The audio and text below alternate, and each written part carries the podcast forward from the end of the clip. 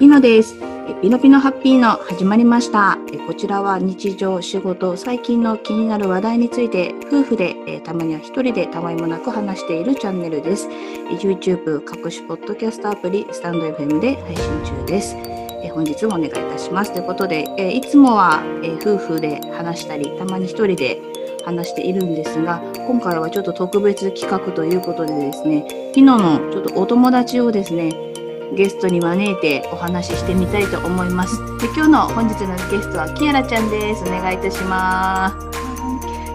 キアラです。よろしくお願いしまはい、ということで、まずキアラちゃんのちょっとご紹介をしたいなと思うんですけれども、す。はい、キアラちゃんは、えっと、鹿児島出身で名古屋市在住。で、現在はクリニックで看護師をちゃい頃からちょっと不思議体験がちょこちょこありつつ、高校生ぐらいから増え始め、看護学校でオーラの泉、あの番組ね、江原さんと宮さんの番組ですね、の出会いと、ちょっとここがすごいんですけどね、立てない、歩けなくなった。ここちょっと詳しく聞かなきゃいけないですね。ことをきっかけに、まあ、スピリチュアルな世界のことを勉強し始め、で、2010年から霊気を学び始めて、そこから人生が劇的に変化し始めましたと。で現在はその、まあ、看護師のお仕事はもちろんだけれども、えっと、今はですね、ソウルガイド愛と調和のヒーリングメッセンジャーという形で、まあ、セッションだったりとか、あと霊気だったりとか、まあ、いろんないろんなことができるんですよね、キアラちゃんね。まあ、霊気だもそうだし、えーあとはなんだ？何がいろいろ、えーとオラクルラカードのリーディングだったりとはチェクチャクラエネルギーリーディングあとブロック解除とかさまざまな、まあ、セッションとか、まあ、そういうのを今なりわいとしてやっておられる方なんでございますが。キアラちゃんあれだよね。私たちはオンラインサロンのあの、うんゆりえあの YouTuber のゆりえちゃん氏名発見はい。アドバイザーのゆりえちゃんが、えー、とオンラインサロンをスタート去年の10月12月にスタートしてそれに私たちもみんな入ってそこでの、まあ、出会いっていうのがきっかけなんだけれどもうんはい。もうまさにキアラちゃんはもう使命を発見して今現在動いてるっていう そうですね。ね感じだよねちょっとじゃあそこのね。はねい。、その今の使命発見した今のキアラちゃんもそうなんだけど、ちょっと昔のキアラちゃんの話もちょっと今聞いてみようかなと思うんだけど、さっきその、立てない 歩けなくなったっていうと ころでまずその えっとえ鹿児島出身で今は名古屋に名古屋に。はい。住んでて幼少期からそれこそそうちょっと幽霊とかそういうのがもう見えちゃう系だったっていうことそうなのかしら。ですね。見えたり聞こえたり感じたりっていうのが、あなんかたたまにというか、あ、うんうん。まあまああるかなっていう感じでしたね。へえ。でそれが要は高校生ぐらいから増え始め、ねうん増え始めっていうのはどういう頻頻度的にはもう結構？結構まなんか毎日のようになんかいろんな感覚がやってくる。危ない人ですね。なんか やってきたりとかなんかこうに夜中2時ぐらいになると本当家の中でこうパキパキ音がし始めるとかは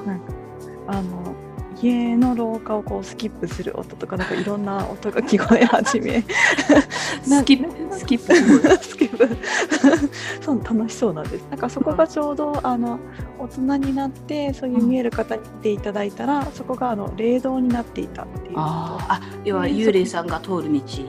あそうです、うんはい、そこをちゃんときれいにしていただいて、本当に一時期家に入入れないとかうん。もあったりして結構大変だったんですけど、へえおかげでちゃんと今は普通に家にも実家にもあ帰れるようになり。あでもすごくまあ今で言うなんかこうなんかなんだっけあのほらは流行り言葉じゃないけど H あ HSP とえかそでそういうのにも関連してくるのかしらそういうのってもしかしたら。そうですね。なんか霊媒体質とかそういう。あははははなるほどエンパスみたいなのもちょっと、うん。あるエンパス。あなんだっけそういうはい。相手がどう思ってるかそういうのをすぐこう分かっちゃう言葉にしなくても何を思ってるかがもう分かっちゃうみたいな、うんあまあ、ある意味すごい感受感受性が豊かっていうことだよね。はあはあそこから看護学校に行くってことなんだけどもともとこの看護学校っていうのは親なんか誰かの影響とか、看護があ、看護師になりたいっていう。そうですね。看護師になもともとがあのちっちゃい時からなんか人の役に立ちたいっていうのがあってこう探していくとなんかこうマザー・テレサとか人を助けるっていうことにうんつなんか一時期そういうあの海外青年協力隊とかそういうの行きたいなとかって思ってたんですけど、まあ親から大反対され。よくあるやつ。危ないからやめなさいということで。なるほどなるほど。ででそのその看護師になろうって思ったのはやっぱりその周りにあの両親とかは違うんですけど周りにちょこちょここう看護師をしている親戚とかがいてなんか母からだったら看護師がいいんじゃないの？っていうことで勧められてあじゃあ看護師になろうっていう。うん。あー。じゃあ直接的にご両親はもうそういう医療とかそういうわけではなくてって感じなんだ。そのちょっと透明ので,、ね。もまでも周りには何かしらそういう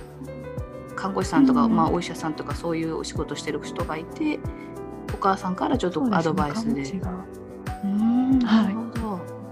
でもこれってまあその時の母的、うん。うんはいはい。お母さん的には、あすみません母的には多分そのうん。経済的に困らないからとかそっちの方で多分勧められたと思うんですけど。やっぱ親はやっぱね安心してずっとそうですね。食べていけるようにっていう思いもちょっと乗っちゃうみ,、みたいなね。あなるほどそうですね。でも実際この看護学校っていうので始まったらまずそれこそねオーラの泉っていうこうスピリチュアルっていう世界が私も本当にこの番組江原さんのこのオーラの泉ぐらいから本当に知り始めてあこういう世界がこういう考え方あるんだみたいなねのがきっかけ私もそうなんだけどでもそのぐらいからその看護学校行き始めるとよりひどくなっちゃったってことでね。こう立ての歩けなくなったことが それこそそういうまた霊障というか霊霊媒体質のところで。うんうんうん学校がもともとその国の兵隊さんの病院だったところに、あの立っていてあ結構それがもうまだ残っててだったりこういろんな私寮に入ってたんですけど寮にもいるし学校のななんでしょうねトイレとかにもいるしっていうなんかそういう状態、まあ、見見 見えちゃうってこと？そのかああ立てない歩けないだけじゃなくて実際にもういらっしゃるのも見えちゃうみたいな病院。にその時は私は感じる方で結構意外と私の周りに見える子たちが多かったんですよね。ですごい。そこの その子たちが。いるよと。その子たちがあそこの何番目のトイレにこういるよとか。へあとトイレ誰もいなかったはずなのにこう出てきたんだよねとかっていう方とかもいらっしゃっていろいろ結構周りに多くって、まあ私自身も私自身はなんかそういう怖いものよりもうん。なんかあの夜中なんかテスト勉強してて夜中トイレに行ってうん。自分の部屋に帰るときにうん。なんでしょうえー、と直径い1メートルちょっとぐらいありそうな、うん。なんか光が窓のところボーって立っていてあれなんだ。え通りすがったの？トイレがそうそうそうなんかえん？その時は全然怖い感じはしなくて、あそのイメージとしてはなんかこう空中そこをこう通って散歩みたいなことをしてたら、あうん。見られちゃったみたいなあ。感じの イメージだったんですね。だからこう部屋に帰ってから逆にあれ何だったんだろうってこう怖くへえなるほどなるほど。すごいね。もうどんどん加速もうあ悪化っていう言葉は変だけど。なんかもうそうね。かんもうすごいもういらっしゃるしもうそれにどんどんどんどんこう影響もキアラちゃん自体も受けまくっちゃってたまあ、そこからはいそのスピリチュアルな世界のことを勉強し始めたってことなんだけど、これ看護学校行ってなんこれ2010年に霊気を学び始めて、そこから人生が劇的に変化し始めましたということなんですがこの霊気っていうのを意外と私もキアラちゃんから教えてもらうまではあんま実は、まあ、スピリチュアルの世界っていうのはまあ、知ってはいるけど霊気っていうのを意外とみんな知らない人も多いんじゃないかなと思うんだけど簡単に説明するとどういう感じになるのかしら。えっ、と霊気あの霊気霊気自体はもともとその今霊気っていう名前がついてるんですけどもともとは本当にあのお釈迦様とかイエス・キリストとか、そういう人たちも普通にこうあ扱っていたというか、なんかこうせ聖書とかでこうイエス・キリストが目の見えない女性にこう手を当てたら、目がその方の目が見えるようになったとか、そんな風に言われたりとかしてると思うんですけど、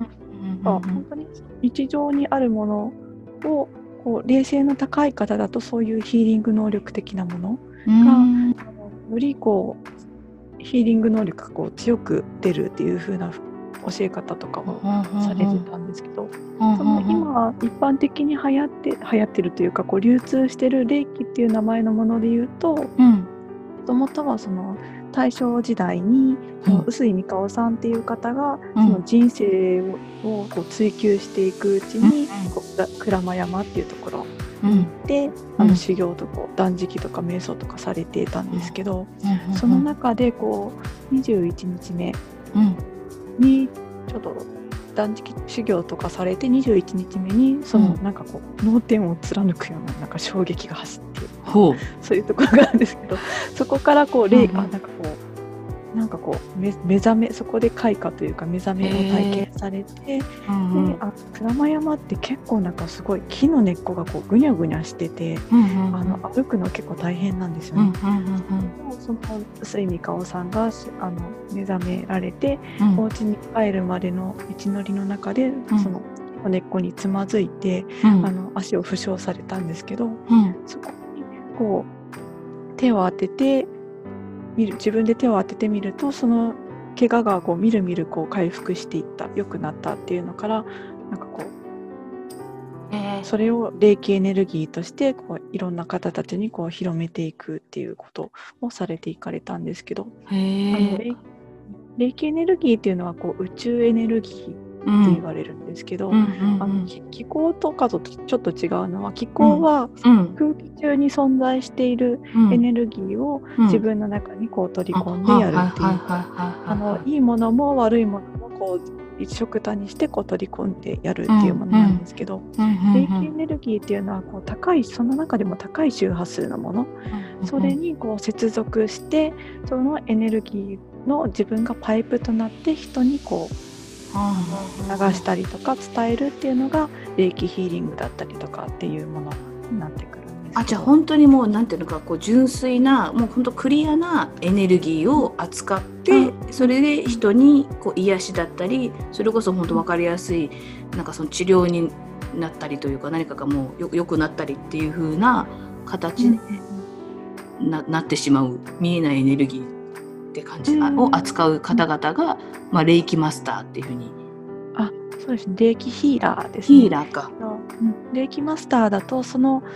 あの人に霊気を使えるようにこうアチューメントしたりとかうん。伝えることができる人たちを霊気マスターっていうふうに。もうまあ、要は先生の資格を持ってるみたいな。あそうですそうです。でキアラちゃんはこの霊気マスターっていうのもちゃんともう取取得してもちろんお客様に霊気をこうサービスとして提供するのもそうだし霊気をこう学びたいっていう人たちに対しても教えることももうできるっていう、はい。結構しっかりがっつり学んできたってことだよね。そうですね。もう霊気マスターは、えっと、霊気学び始めても1年しないうちにもう取ってしまってうん。もうその後ずっと寝かせておいたんですけど、漬物漬物ぬか漬けのように。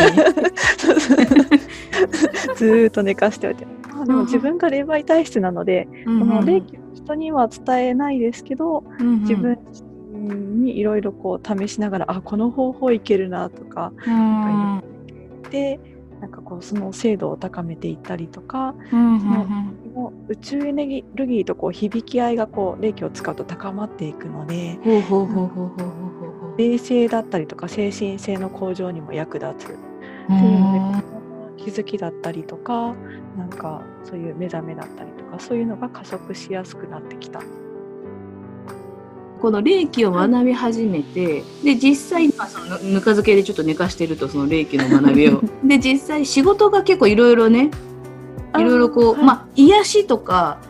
あの、うん。こうなんていうの尽くすっていう意味ではなんかすごく共通性があるんだけど養護教諭をして、はいはい。その後うん。精神科の看護師さんもチャレンジし、でさらに対古式ボディセラピスト、まあ、アロマとかそういうのを使う感じなのかな、これオイルとか、はいはい。であ今の看護師さんもうん。まあ、いろいろ経験してきてると。これはどういう流れというか、どういう感じでこう仕事をこうあ変えていって、その中でどういう気づきがあって、また転職していったのかなっていうのをちょっと聞いてみたいなと思って。本当ですね。いろんな。ねえねはい。あ最後。え、うん、最初は養護教諭さん。これどあどのぐらいのた期間でみんなお仕事してる感じなのこれは？あ最初は本当に2年2年とか半年とかんですね、その養護教諭をしていた時はまだ本当に歩けない状態であひどかった時杖とつき期。ながらあそうですねもう一番マックスな状態はあはあでしたね。でえっ、とまだ霊気も学んでない状態ですねその時は。なるほどなるほど。で本当に病院巡りを看護学校からその時期までずっと整形外科やらなんかペインクリニックやらいろいろ回ってうん。本当に10箇所近く回っても結局なんか原因はわ分からずうん。終わるたびに病名が増えていくっていう感じで、病名だ。やだよね。肩書きが増えるみたいな。肩書きいらない肩書きが増えていく もうなんか看護師の勉強をして資格も取ってるんですけど、うんちょっと西洋医学では何ともならないっていうところ。ああ、なるほど、なるほなんか親とかも本当にそういう見えない世界とかど。うんうん。あんまり嫌う方なんですけど。さ。すがにここまで行くとちょっとあのお祓いとか行った方がいいんじゃないとか。あ、ついに。ついに。そう、うん、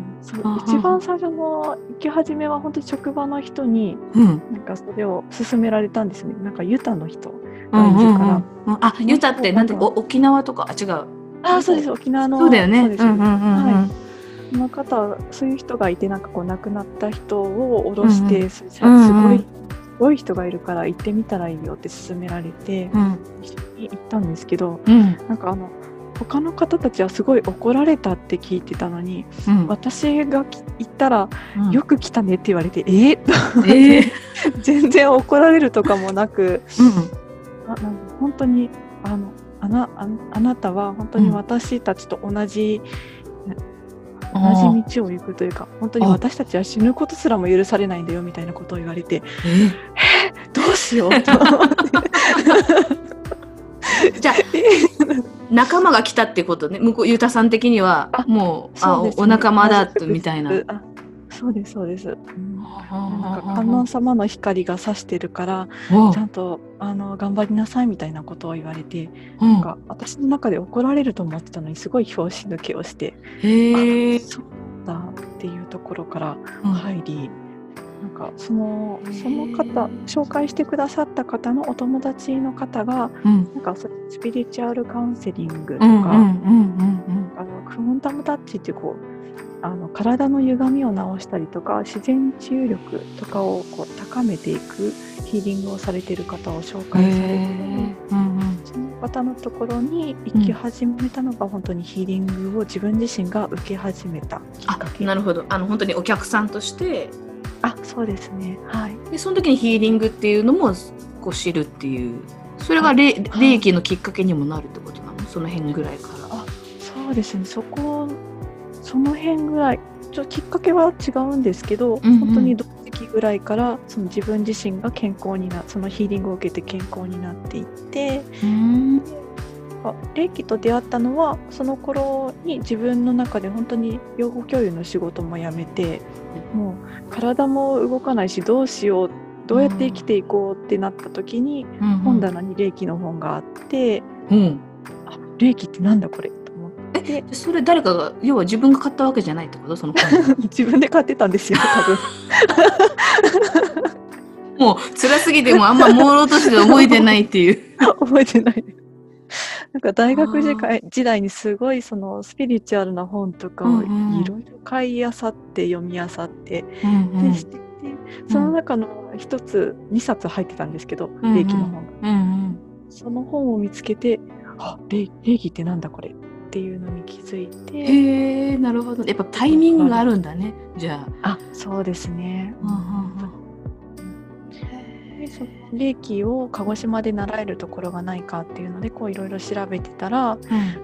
実家からちょっと車で高速使っていくぐらいの距離にあったんですけど先生が、うん。あこの先生良さそうって思って、うんうん行ったと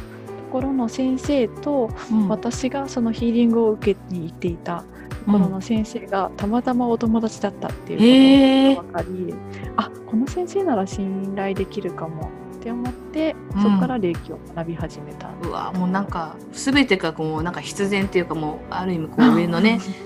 上の方々がこう セッティングしてくれてるような。はい、すまさにそうですね。ねあその時ってお仕事は要は休職中だった時だったの？それとも精神科の看護師さんに行く前にその。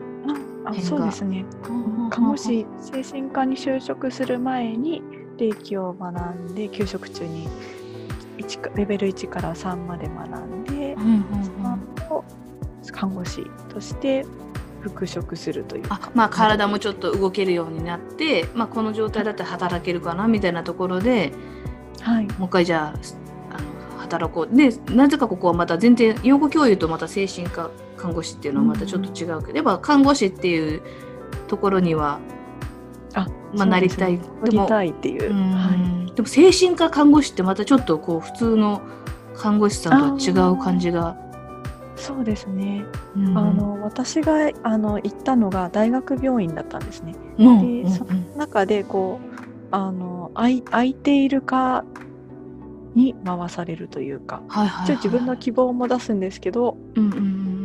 私の中でもやっぱりこう精神科ってこう心を扱う科なので、なんかそういう自分が結構苦しんできたからその辺でなんか役に立てないかなと思って、うん。まあ一応希望してあ。の入ったんですけどうん。まあまあ。まあ、カカオスと言ったらいいのかしら、それもしかしたら。あある意味本当に毎日こう霊霊あの憑依されるというえー、あその病院でもい。ろいろ。そうですね。はい。病院大学病院っていうところだったりその私また大学病院の寮に入って生活してたんですけど、なかなか寮もいろいろいらっしゃるとこだったみたいであなんかもうダブルで重なってもう本当に毎日憑依されてる状態。ーうわ これはまたやばいみたいな。やばい せっかく復職できて、ひね、ヒーリーヒ霊気とか学び始めたけど、ちょっとまだこれはちょっとやばいかもみたいな。そうですね。まだ自分自身が整いきれてなかったんですよねじゃあこれは結構すぐすぐ転職した感じ。はい半年ぐらいで体も心も持たなくなりうんうんうんうんうんしたやなんかここからまあ一気に変わるよね、この。太鼓式ボディセラピストをいきなりガラッと、まあ、癒すとかね、癒すって意味ではちょっと同じかもしれない。でもだいぶガラッとここで変わるけど、これはまあどういうきっかけで？えっ、と看護師を辞めてもう何をしようかその霊気の交流会とかはこう、うん定期的に毎月行ってたんですけど、うんうん。それ以外は本当にどうしようかなって思っていた時にやうん。っぱりその霊気つながりでうん。あこの方すごいなっていう方ほうほうほうほう。ハワイのロミロミっていうマッサージとか、はいはいはいはいはい。太鼓式マッサージとか霊気のヒーリングをされてたっていうのがあって、うんうん。あこんな人になりたいなと思ってえー、看護師はちょっと私の中でちょっとハードルが高すぎるって思ってなるほどなるほど。でうんうんうんまずはそっちのボディケアとかそういう人を癒すっていうことをやってみたいなって思って、うんボディケアのその勉強をしてうん半年間勉強して、その後そのお客さんにマッサージを実際にしたりとかっていうことをここでまさにそのダリ太鼓式ボディケアで、まあ、オイルとかそういうリフレクソロジーを学びながら実際また自分が学んでるその霊気とかもちょっと自分の中でリンクさせてやったりとかしてたのかしら。はい。あ、そうですね。あの、うんまずは霊気とつながってうんマッサージをするっていうことで、うんそのより効果が出やすくなるというか、自分自身も疲れにくますし、相手の方もやっぱりこう得られるリラックス感だったりとかが変わってくる。のがまずは霊気とつながっていろいろ実験したんですね。お客さんに 見えない見えない実験を。見えないそうですね。あ、これをここをやったらこんな風な反応が出るんだとかなんかそのちゃんと学んだベースの知識プラス、うんうんそこの霊気の見えないものの感覚だったりとかこういろいろ実験させていただいたりとかして、やっぱりこう足裏のこうリフレクソロジーとかだと、はいはい。なんかやっぱり足裏っていろいろ出やすいのか、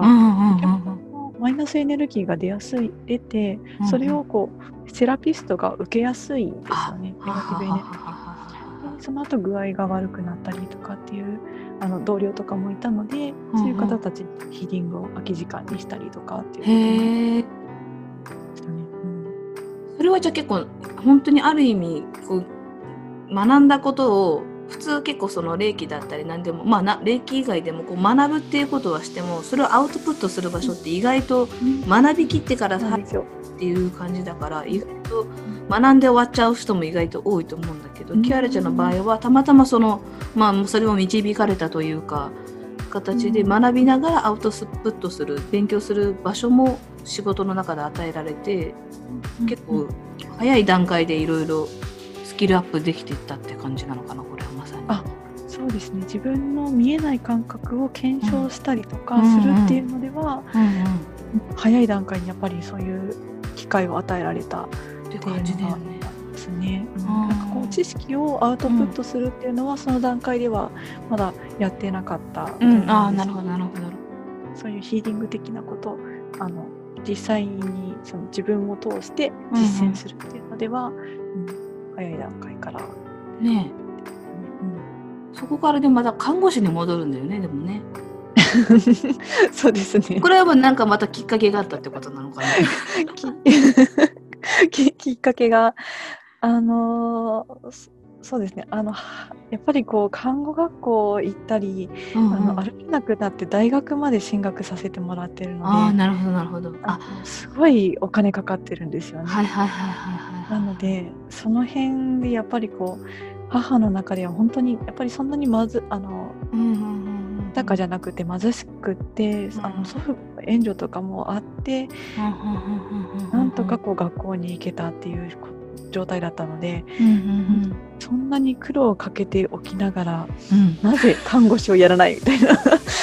やるんだったら看護師か養護教諭をしなさいっていうのが。あずっとこれ言われてた。あじゃあこのセラあそうです。ピスト中はちょっと小言がお母さんの小言が結構多かったって感じなの？これ。は。あ後半はですね。前半はもう本当に私自身の体が本当にボロボロだったのでも致し方ないかなっていう感じで、あの了承をしてくれたなるほどなるほど。だ。ったんですけど、うんうん。やっぱりそのボディケアの仕事も本当にお金給料とかも安いんですよね。ああよく言うよ社会保障とかねも。うんうんはい、ほとんどないですし、うんうんまあ、実家暮らしをしながらうん。うん本当に母の助けを借りながらうん。やってもらってたので、うんうん。もうぱり1年経った頃にはさすがにあの看護師に戻らないんだったら本当に親子の縁切るよっていうふうにそこまで。言われたので。すごいねそれはじゃあ。あーなるほどなるほど。さすがにそこまで言われちゃうとみたいな、そうですね。あそそさ、まあ、自分の中でもやっぱり思うことがあったんですね。こここまでこう生活がままらならない状態だったらちょっと考えなきゃいけないなっていうのだったりして。ああとちょうどその頃になんかあの東北の震災があったんですよね。2011年ってことかな、はい、そうですね。でその私が所属所属というか入ってた会社の社長さんはそのタイタイ古式ボディケアをやってるのでタイの恵まれない子どもたちに、うん。あの自分たちのその利益とかを援助して、うん。あのちょっとでもこう社会の中で活躍していけるようにやっていきたいっていうところ、私は賛同してうん。あのそこの会社に入ってたんですけど、うん。うん。その実際にこう自分の身近な日本でそういう震災が起こってうん。で困っている人たちがいるのになぜその身近なところに援助をするのではなくってうんなるほど。遠いところに援助をし続けるのか。そしてその働いている人たちはどんどん疲弊していくっていう状態、はいはい自分の中でなんかちょっと納得いかない部分があって、うん分の中でもやっぱりこう母の言われることと自分のこう整合性を持っているというか、うんうんうんちょっと考えなきゃいけないなっていうので看護師に戻ろうっていうのを。なるほどなるほどそれがじゃあ2011年12年ぐらいにもう一回その看護師の方にまたシフトをしていった？そうで、えーそうですね。はい。で今もその看護師はあまあクリニックとか病院は変わってるのかもしれないけど看護師っていう仕事はそのまま今もこう続けているっていうはい。状態なんです。ね。はあー結構じゃあさ最初の前半分ででわーってこう わーってこういろいろセッティングされながらね展開の方にこうそうね。わーわーわーってこうでも結構人との出会いは結構すごいキーポイントになってるって感じだねなんかね聞いてい。ると。そうですね。はうんい。霊気を通していろんな本当に人生のうんなんか目指すべき道というかこうターニングポイントを作ってくださる方たちにたくさん出会っているうんので、うんえーそこでやっぱこうその出会いによって新しい仕事だったりとかいろんなところからこう学んで気づきを得てあこれは違うなってまた違う環境に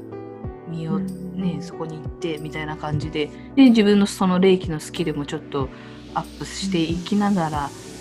はい。ただお母さんとかねそう家族のこともこう考えて今の仕事のね、そのまあ、お給料の部分だったりそういうところもいろいろ考えながら、また看護師に戻って、で看護師をやってからずーっとここも霊気とかは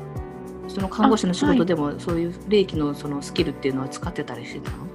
あはい。あの実際にやるとちょっと怪しい感じになるので。見えないところでいろいろ。と か実験してそこでも。実験してましたね。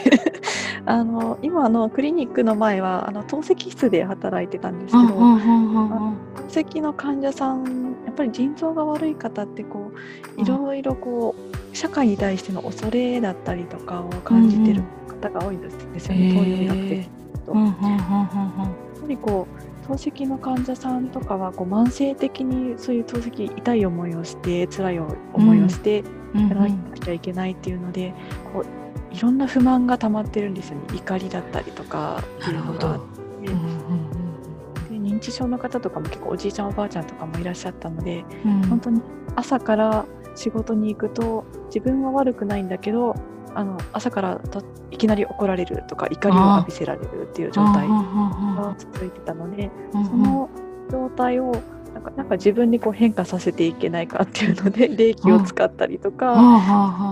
周りにするだけじゃなくてこう透析室の時はやっぱり自分自身を整える、あはあ自分の軸を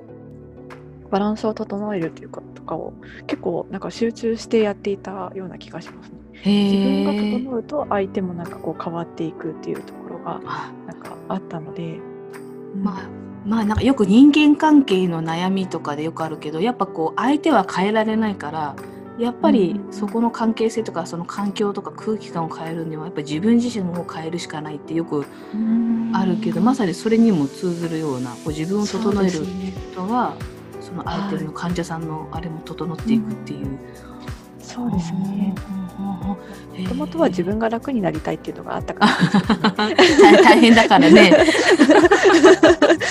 自分の辛さとかしんどさを取るためにはやっぱり自分が整うことが大事なんだっていうところに気づいて、そこからこう自分を整えることに集中していったっていうう感じ。なるほどでそこからまあ看護師の仕事をしながら、まあ、ちょっと実験がてらヒーリングというか、まあ、そういう霊気を使ったことはしているけれどもここからその、まあ、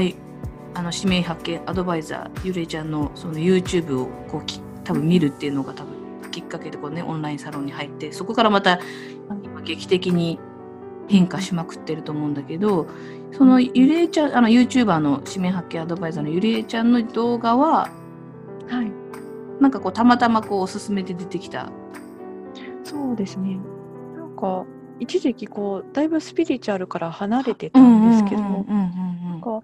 なんか惹かれるようになって、ちょこちょこ見始めて、なんかこう、あきこさん、うんうんうんうんあの、あきこさんとか、うんうんうんあモッチーさんとか、なんかそういう方たちを見てて、うんで、その中でゆりえさんの動画も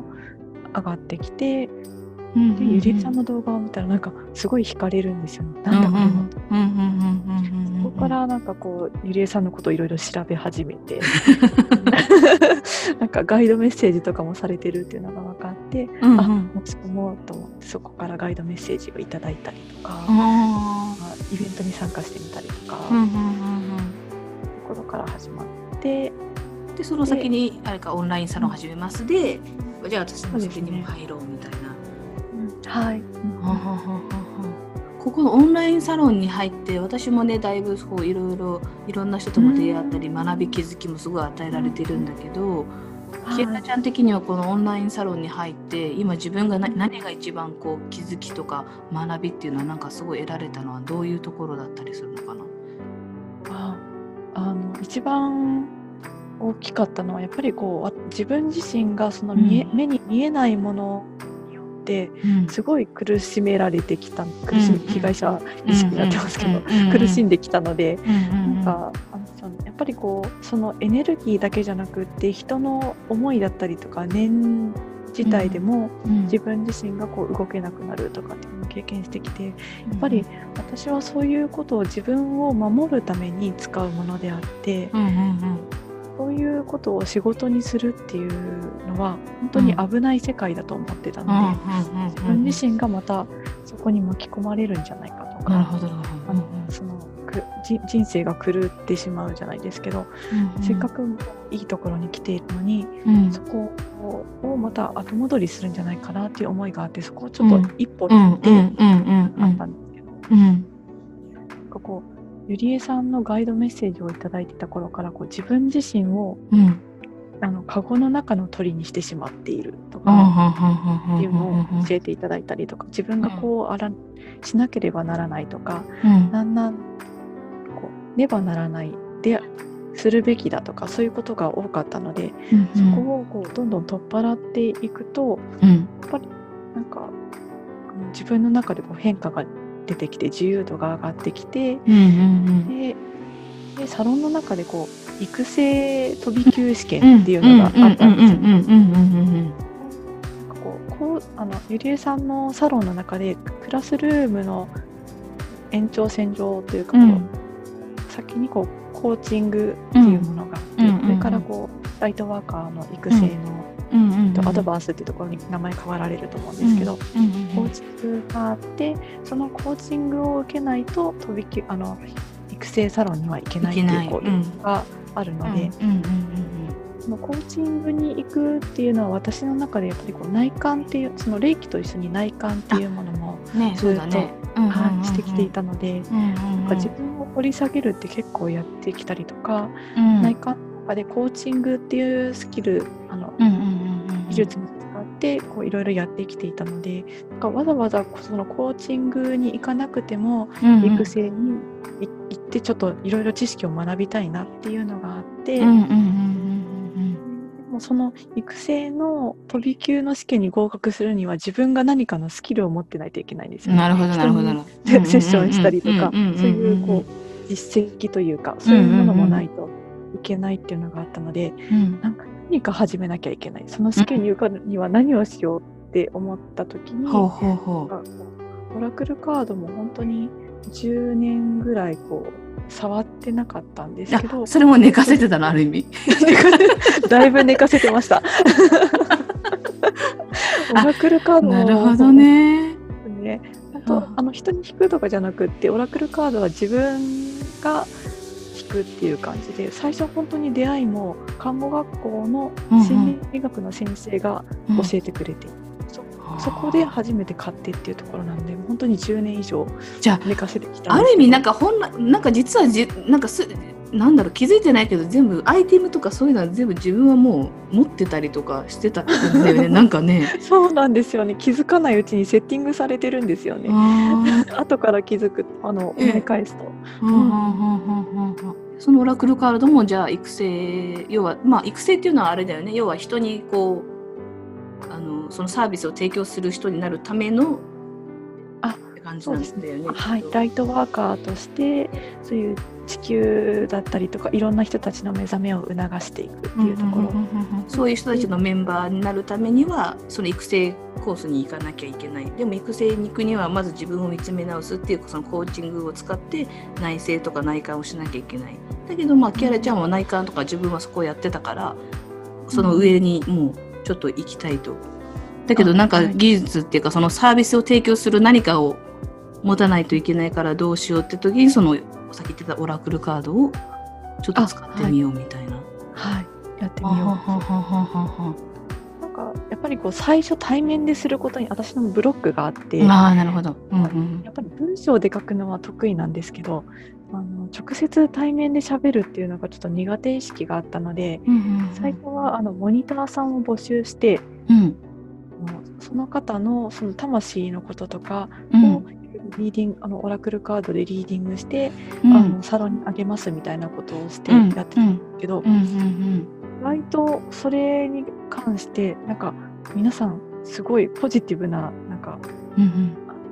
受け取り方をしてくださってて、うんうん。これこれはいけるかもしれないと思って。ほうほうほうほうからちょっとずつこうそれをあの変化させていってうん。対面でのこうセッションを、うんうんっぱり最初モニターさん募集してうん。やらせていただいてたんですよ。ね。霊気はもうずっとなんか自信があって、確信を持ってやってたので霊気はもう普通のメニューとしてやってたんですけど、そのオラクルカードを使ったセッションとかは、うん。徐々にこう Zoom とかを使って対面でのセッションをやるようになって、うん。そうそれをやり始めてから上からのなんかエネルギーというかうん。なんかひ相手の方にカードを引くとかセッションをするってなると、ん。なんか上からすごいエネルギーが入るんですよ自分の中にどんどんと入る、そその中でセッションをするみたいな感じになるので、うへえすごいこれあじゃあちょっと霊気とはまた違う感覚になる感じなの？霊気をやってる時とはまたそのセッション、はい。オラクルカードのセッション中はちょっと違うエネルギーっていうか、なんか感覚的には違う感じでやれてる。あへえ、そうですね。あの霊気はその霊気のエネルギーにつながってあるんですけど、うん。オラクルカードっていうのはその創造主につな、創造主とか相手の方のガイドさんにつながってやるのでなんかまたちょっと違ったエネルギー。へえ、それってでも何ヶ月ぐらい前だっけ？そういうのスタートしたのってキアラちゃんが。えーとさえー、3、4ヶ月？三四うんそうです夏夏ぐらいでしたっけ？4月7月？あ8月くらい。じゃあまだ、まだ本当、すごいよね。そこからダダダダダダダってこう、結構。そうですね。自分でもびっくりするぐらい。ねえ。最初うんだから最初はあのセッションっていうかあのオラクルカード引いてあのそのオンラインサロンでみんなでねこう自由に投稿できるんだけどキャラちゃんすごいもう美文字というか美しい達筆な字でオラクルカードのメッセージをねやってましたね。ね。最初だからその要はそれも要はブロックっていうか自分がその恥ずかしいから文字で書いてこうまずはみんなに伝えていくっていうのを最初やってたと思うんだけどめちゃめちゃこれね、はい。はいちょっとこう音声配信だから見せられないのが残念なんですけど めちゃめちゃ本当綺麗な字で。ありがとうございます。あれやっぱ習字習ってたの？あーうん、小学校1、2年生の時になんか皇室を学校で教えてくれるっていうのがあってすごい。こうやってたんですけどやっぱり字を書く時も上とつながってなんか書くみたいな。意識があって私の中で。めちゃめちゃ綺麗な文字で。でもそう 最初だから文字だけだったんだけどそれこそそれはい。がそういうセッション、本当の対面のこのズームっていうかオンラインセッションみたいなのが始まって、そこからなんかさらに加速した。うん。だからそうですね。こうなんだろう。こう私も半年ぐらい前に一回ズームとかで一回話させてもらってるんだけどその時とまたなんか空気感というかこう癒しのこの優しさは変わらないけどねさっき前も話したちょっとこう一本あと芯が通ったようななんかはいいい意味でのこうつ優しい強い愛みたいなのがなんかこうあプラスオンされてるようなはい。こんな人ってこんな短期間で変わるんだと思いながら私もび びっくりみたいな。あ、ありがとうございます。なんかピノさんに言われて、あ、そうなんだって思いました。あそうなの？あが気づいやっぱ気づかないもんなんだね自分の自分の変化っていうのは。そうですね。今でもが入ってるのかなと。はい。ああそのセッション中はね私もキアラちゃんのそのモニターセッションみたいなのを体験させてもらってだからやっぱもうね、まあ、仕事だからなのかちょっとそのモード化が変わってでも結構的確なアドバイスとそのオラクルリーディングあとチャクラだっけ？このあはい。ねどこがこう、、はいいのかちょっとこう滞ってるのかみたいな 話もしてくれたりとかだから結構いろいろなアイアイ武器って言い方ちょっと変だけどアイテムを持ってでそう私がキアラちゃんのそのセッションで面白いなって思ったのがそう時間制であのこう好きなのを選んでくださいっていう、はい。キアラちゃんが持っているスキルをの中で好きなのをこう選んでその時間内にいろいろやってくれるっていうそのひ霊気もそうだし、えっとはいはい。そのチャ,、えーチャクラのそのチェックだったりとかあとブロック解除このブロあ、ちょっとブロック解除についてちょっと聞きたかったんだけどこれはなんか学んだことなの？ブロック解除っていうのは。あえっと、ブロック解除は直接そのブロック解除に限定して学んだっていうわけではなくてうんもともとその霊気と他にあのヒーリングを学んだことがあってうん。とそのヒーリングの中の一つのスキルとしてうん。そのブロック解除をやってるっていう感じです。あーなるほど。あそうかブロック解除わからない人いるから。まあなんだろう自分のこうこうなんかこう行動にこうちょっとブレーキがかかってしまうこと、なんはいかそれをこう原因をこう突き詰めこてう解除していくはいっていうセッションなんだよね。はああなるほど。そういうのもだからすごいそういうこうなんだろうこう幅広いセッション内容で、すごいなんかおもし楽しいしこうなんだいろんなこう、う。カラーがいろんなカラーがあるというかそれをこうちゃんとうまくなんか取り扱ってサービスとしてもうしっかりもうだからなんていうの始めたてだけど結構もう確立してるなっていうあ。感じが。そうですね。なんか私の中でこう、うん。これはやれるというかこう整ってからうんうん整ってからと違うんですけどこうなんか確信を持ってやれるうんうんうんものをやっていくっていう感じなのでなんかそこの多分そこのベースがく崩れていないというか,、うんうんそこがあるから、うんうんなんかこう確立したように見えるのかもしれないですね。なるほどね。いやでもすごいなと思う。なんか自分もこうキアラちゃん自体もこう始めて自分の中でこういろんなお客さんモニターさん含めていろんなお客さんとやっていく中でなんか自分の中でこう今どんなことをこう感じてるっていうか始めてみてどどう？実際。あそうですね。なんかやっぱりこう私が思った以上のことを受け取ってくださったりとかこうややっぱりさまざまな反応があるんですけど、うんうんうん。まあ、メインがこうサロンあのゆりえさんのサロンの中の方がメインとなって、うんうん。させていただいててやっぱりゆりえさんのサロンに入ってる方たちってうんうんベースとしてこうスピリチュアルな知識だったりとかをゆりえさんからこうあの教えて。学ばれてるので、うんうんうんうんうん。はい。うん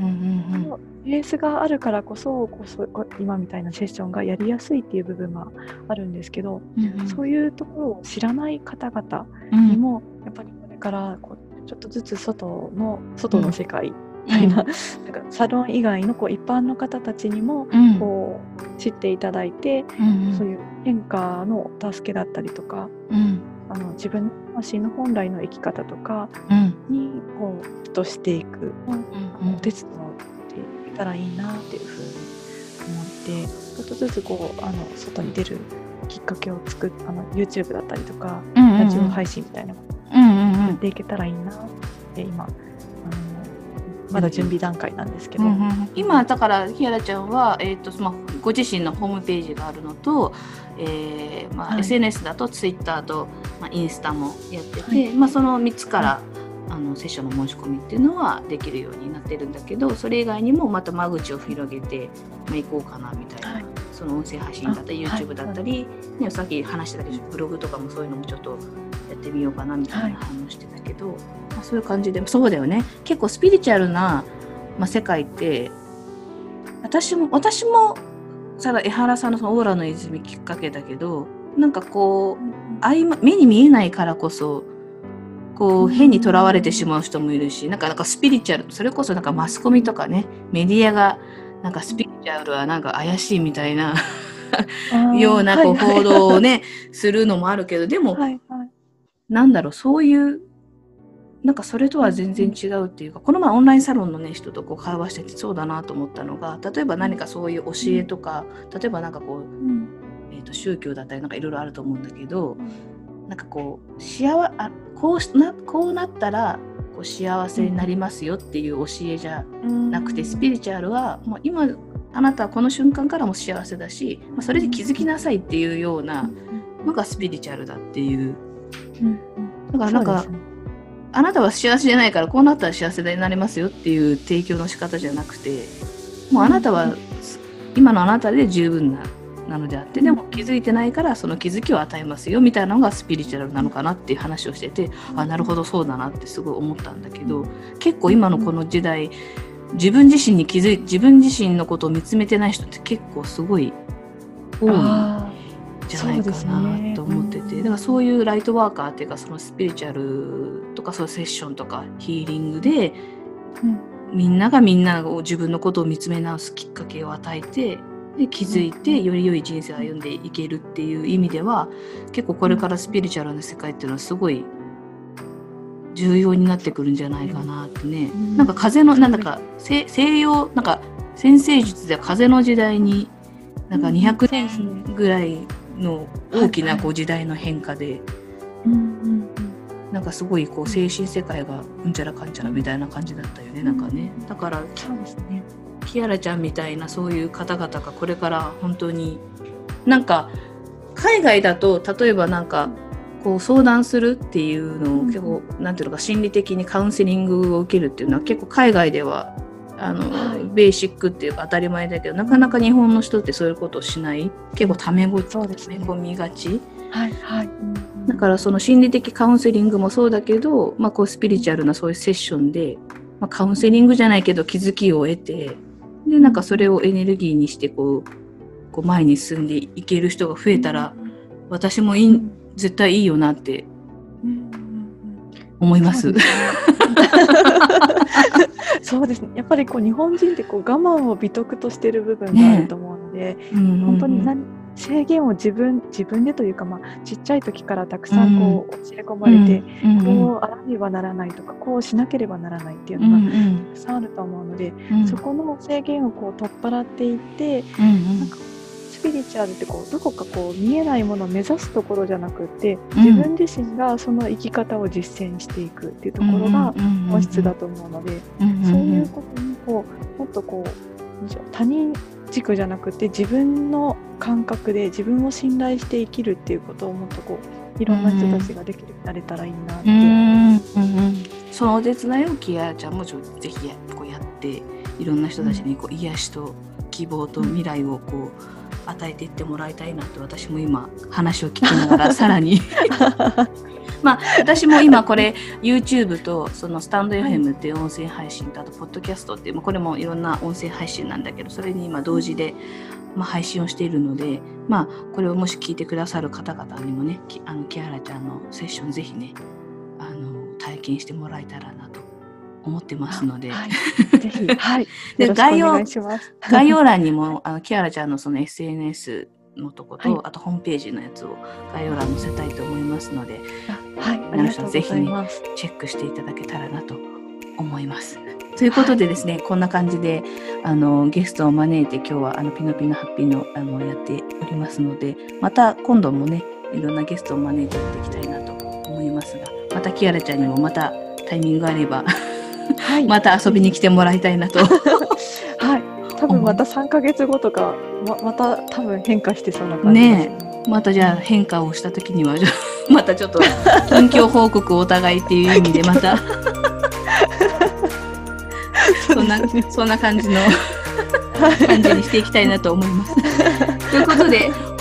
本日のゲストは キアラちゃんでした。ありがとうございました。はい、ありがとうございました。はい、ということで、ピノピノハッピーの以上です。またね。バイバイ。また見てねバイバイ